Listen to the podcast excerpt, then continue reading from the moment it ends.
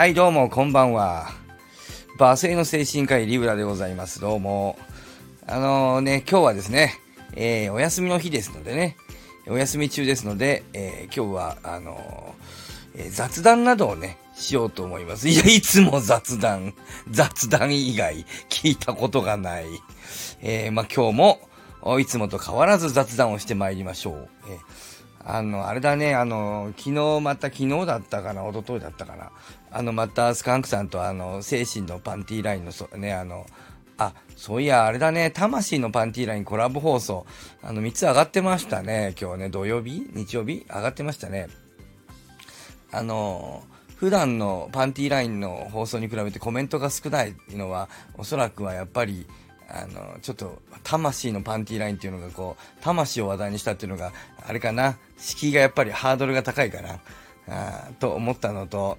あれだね、3つ同時に上がったの聞きにくいな。あの、前編中編後編2日ごとぐらいが聞きやすかったですね、皆さん。どうですか？ええって僕はちょっと思いましたけどね、30分番組がね、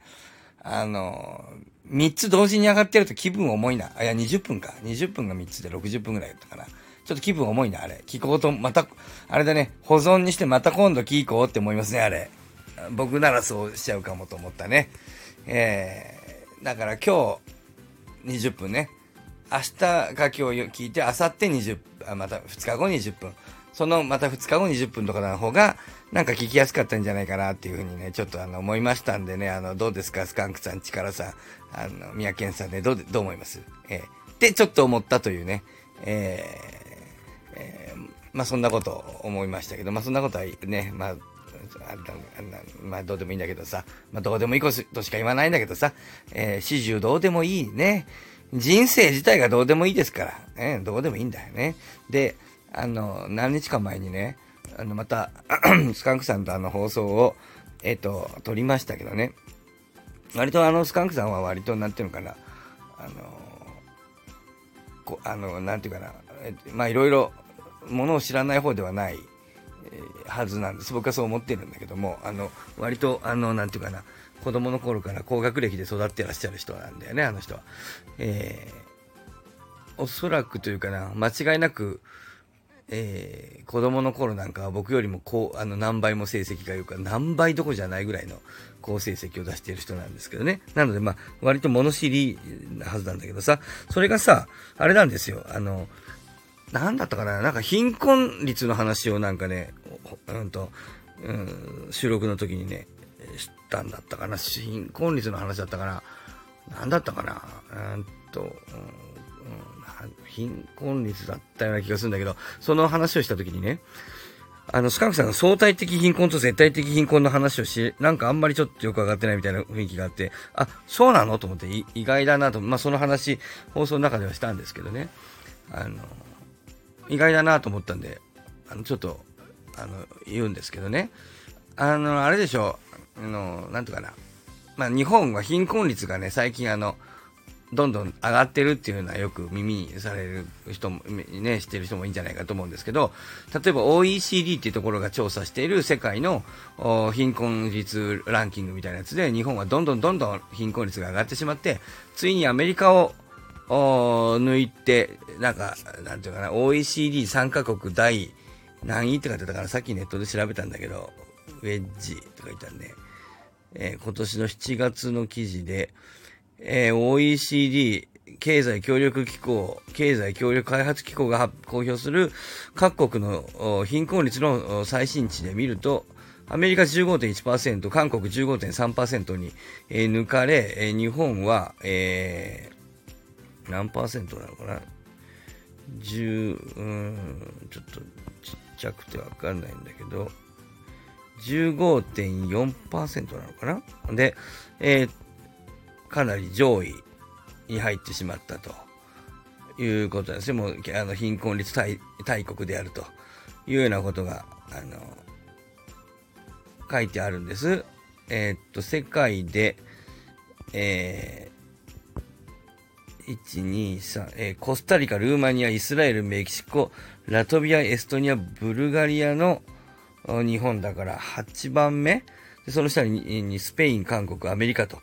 その人はトルコ、リトアニア、イタリア、クロアチア、ギリシャ、ポルトガル、こういったね、えー、国よりももっと貧困率が高いんだよというようなことでね、えーえー、チェコなんかよりもずっと、チェコは結構低いね。貧困率0.05%ぐらいですかね。えー、ね、チェコ、ね、あんまりそんなね、あのお金持ちじゃなさそうな国、えー、みたいなのが下の方になるんで、もちろんイタリア、ドイツなんかよりか日本の方がずっとあの貧困率が高いと。えー、日本は、えー、0.154と、えー、いうことで、えー、0.154?0.154 なのかな？だから 0. そうね、0.15、まあ、15.4%非常に貧困率が高い、ようなことでね。じゃあね、日本は貧困率が高いから、えー、ね、子供たちは、あのね、お金と夢と違うな。お金の勉強をさせましょうということで、ね、皆さん子供がね、お金持ちになったり、もちろんそうなんだけど、ね、日本がどんどん貧しくなってもさ、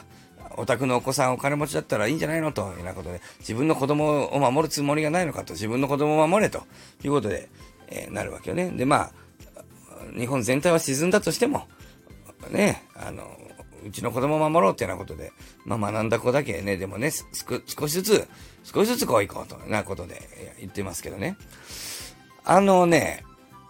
えっと、例えばですね、日本のね、その、いい、いいね、上位20%、30%の人たちが、まずお金持ちになりましょうとね。まず大きくお金持ちになって、そのお金持ちが他の人にね、えー、まあ、分配することができるから、どんどんどんどん一部でもいいから、とにかくお金持ちになると。あの、VIP 戦略なんかの話でさ、えっと、VIP のね、一部がね、その、えっと、なんていうの？あの、ファーストクラス乗ってる人たちをね、なんだこいつら金持ちで鬱陶しいな、じゃなくてね、そのファーストクラス乗ってるってことはさ、えその人たちはいっぱいお金を払ってくれてるわけだから、えそれが、あの、みんなが安くなることだから、そういうお金持ちが金を稼ぐね、使うの、使うのはありがたいと思えということでね、お金持ちがもっとお金持ちになるのを羨むなと。それはいいことじゃないかっていうね。日本全国と、全体としてはいいことじゃないかというふうに思うじゃないですか。ね。そういうふうになってるでしょ我々のコミュニティのね。基本的なことだよ。ね。えー、だけどですね、さっき言った OECD の貧困率の話っていうのは、実は相対的貧困率っていうのを言ってるんですよ。つまりね、えっ、ー、と、お金を、その、えっ、ー、と、まあ、いろいろ細かい話はあるんだけど、まあ、要は、お金持ちから順番に貧乏までずっとこう人をバーっと並べたときに、まあ、あの、えっ、と、その、えっ、と、要は、お金を、まあ、その、得られるお金の、えっと、その、こう、ざーっとランキングで並べたときに、メジアンですね、中央値ね、真ん中に来る人をまず見つけて、えー、1億人いたら、まあ、5000万人の何番目みたいなところパチッとつけて、まあ、そこの、その人がもらってる、そのお金の半分のところを貧困線と決めて、それより低い人たちは相対的貧困というふうに決めたのが、あの相対的貧困率なんですね。なので、えっと、だから中央値が動いて、えー、なんていうかな、えっとね、ごめんなさいね。で、えっと、ファーストクラス、えっと、えー、そうだな、えっと、まあ、だから一部のお金持ちの人がね、えっと、その貧しい方にお金を流す、流すからね、どんどんこうね、多少お金の格差がつくのは仕方がないな、ってことで、お金持ちがどんどんどんどんこう、お金を稼ぐようなことをして、まあ、それがね、だから、一番そこが今、例えば3のお金しか持ってなくて、お金持ちが8だったところが、その8が、えっと、そのなんていうかな、えー、20になって、ってね、羨ましいと思うかもしれんけども、そのことによってその3のところがね、4、5になったらこれお金、あの 日本全体としてはお金持ちになってるわけだからいいじゃないかと。ね、その方が貧困率下がるじゃないかと。ね、そういうふうに思うでしょ？そういうふうに思ってる。で、どうもスカンクさんもそういうふうに思ってたらしいんだよね。で、あらと思ったんですけど、何を言ってるかっていうと、えっ、と、例えば、貧乏人が3、お金持ちが8だという数字だとして、えっ、と、お金持ちが20になって、貧乏人が5になったら、こいつは良かったねという話なんだけど、確かにそれは良かったというふうに捉える。僕も良かったか、もあの、かなとは、ちょまあ思いますけども、思うんだけど、相対的貧困率っていうのは、お金持ちから並べたところの真ん中と真ん中よりも、えー、ま、真ん中の基準の、えっ、と、半分のところの貧困線として、その貧困線より下が、えっ、と、あの、えっと、えー、相対的貧困という、で、その割合を測ってるわけですから、そうすると、全体が、えっと、の動き、なんていうかな、えっと、8が20になってみたいな、一部の人がぐーんとお金持ちになってお金持ちが増えて、で、相変わらず、えっと、そうでもない一般の人たちの給料は、で、それも、全体がね、3だったのが5にちょっとこう、少し底上げされてみたいな、風な、風になったとして、しかし、えっと、する、しても、あの、なんだっけ、メディアンが、中央値が動きますからね。そうするとね、相対的貧困率はね、逆に、上がる。あの、貧富の格差がつけば、えっと、相対的貧困率はさらに上がるんだよ。だからお金持ちがどんどんお金持ちになっていって、貧乏人が、えっと、3の貧乏人が、あの、5の普通の人になって、例えば、どんどん貧乏人がお金持ちになっていった。ね。でもお金持ちはもっとお金持ちになっていった。という国の相対的貧困率は上がるんですよ、場合によって。まあ、もちろん、あの、計算上のことなんで、上がったり下がったりするんだけど、じゃ相対的貧困率が上がる下がるっていうのは、別に、あの、国の力が上がる下がるとは別のことなんですよ。それは。相対的なんだから。だから日本が共産主義みたいになって、めちゃくちゃ貧しくなって、みんな貧乏人になって、みんな一律の給料になったら、日本の相対的貧困率はゼロですよ、皆さん。わかります？相対的貧困率はゼロになりますよ。みんなが年収100万円になったら、日本の相対的貧困率は0%です。わかる？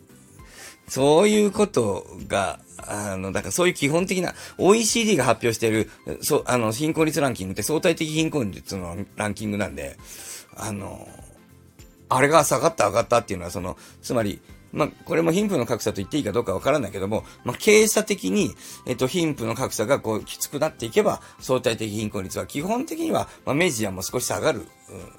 うん、メジアが上がるか。お金持ちが増えるから、メジア、えー、っと、どうかな。うんと、お金持ちが。やっぱバランスですよね。だからカーブのバランスによってメジアンは上がったり下がったりするね。えー真ん中ですからね。えー、まあ、一部のお金持ちだけがダーンとお金持ちになったらメジアンは上がらないで、確かにね。えー、まあ、だけどですよ、そのバランスが、あによって、なんだから、あの、だから中央値の、えっと、多数の人がお金持ちになって、下の方が少しだけお金を、なんていうかな、3が4になって、真ん中の辺が5だった人が10になって、えー、8だった人が、まあ、なんていうか、100なろうが200なろうが一緒なんだけど、メジアンだから、平均じゃないんで、中央値なんで。なので、そのバランスが、カーブが変われば、あの、相対的貧困率上がったり下がったりするんだよ。だから、あれだね、確かにそうだな。貧富の格差も、えぐい貧富の格差がついて、一部だけがものすごいビリオネアで、あとみんなが貧乏人みたいになったら相対的貧困率はこれ下がりますね。えー、中央値の真ん中の人のあの給料が下がるからね。だから今日本は真ん中の人の給料がちょっと上がってるっていうことの可能性あるよね。だからもしかしたらいいことなのかもわかんないよね。わかんないけど。何をいいとするかですけど。というような、なんか基本的なところ意外と知らないんだなと思って。スカンクさんが知らないんだったら他の人も知らねえかもなと思ってですね。まあ、ちょっとあの、放送してみました。この放送を聞いてらっしゃる人、基本的には皆さん、あの、少し知的に高い感じの人が、あの、多いのかなと僕は思ってるんですけど、そのスカンクさん知らないんだったら意外と知らない人もいるかもと思って。まあ、ちょっと考えてみてよ。メジアンわかるでしょ？中央値。平均値じゃないよ。平均値は全部の点数を足して、えっと、割ったのが、あの、平均値だけど、中央値っていうのは全員の点数を足したりせずに、上から下まで並べて10人いたら、何点何点何点って言って並べて、えっと、それが、えっと、まあ、10人だと偶数だからダメだけど、12人、11人並べて、まあ、5番、5番目の人。10人並べた場合は4番目と5番目の中、さらにその、そこの平均取るんだったかな？の値が中央値になると思いますけど、メジアンね、中央値。えー、で、真ん中の値、真ん中の人の値の数字の半分を貧困線と決めてるんですよ。相対的貧困っていうのはね。で相対的貧困が上がるとか下がるとかという話と、えっ、ー、と、あの、基本的にはお金のママネーリテラシーの話とかは、まあ、ぴったりは一致しませんよっていうね。そういう話、マネーリテラシーが、の問題ではない。あれ、それ、そういうことのグラフじゃないからね。あの、貧困率っていうのはね。えー、えー、ということをね、ちょっとね、えまあ、雑談として言っておきました。今日は何分だったかな。えー、おっと、14分、10分超えたしまった。さようなりおやすみなさい。えっ、ー、と、一旦終わったんですけども、今ね、あの、自分の放送を聞いて、えー、そしてあの、えー、ウェッジオンラインの記事を、えー、もう一回読んでみて思ったんですけどね、ちょっとなので少し追加させていただくけれども、えっ、と、ウェッジオンラインの記事には、えアメリカの相対的貧困率が改善したというような、まあ、あのことが書いてあって、まあ、そうそうなんですけどね、数字上ね。で、その理由について、えーとまあ、コロナ禍で給付金があの払われて、まあ、一時的にあの、まあ、よくなったみたいなふうに書いてあるんだけれど、まあ、まあ確かにそれはそうなのかもしれませんけどね。えーと、この貧困率っていうのはね、その面白いのはですね、今回起こってるね、アメリカでその貧困率が改善してるっていうことが、えっ、ー、と、アメリカ、社会の例えばが例えば平等になったとかあの少しマシになったとかとは限らないという話をちょっとねしたいと思いましてね。例えばの例ですよ。例えばですねえっ、ー、と今回ね、えー、起こったこと例えば給付金を出しますよね。でねえっと、給付金出すのは非常にあのアメリカの困窮家庭が増えたからまあ出すわけで出したんでしょうけどアメリカ、まあ、民主党政権で珍しくそういったことをあの、まあ、共和党じゃないからまあやったんだろうけどもね。まあまあやったんだけどもあの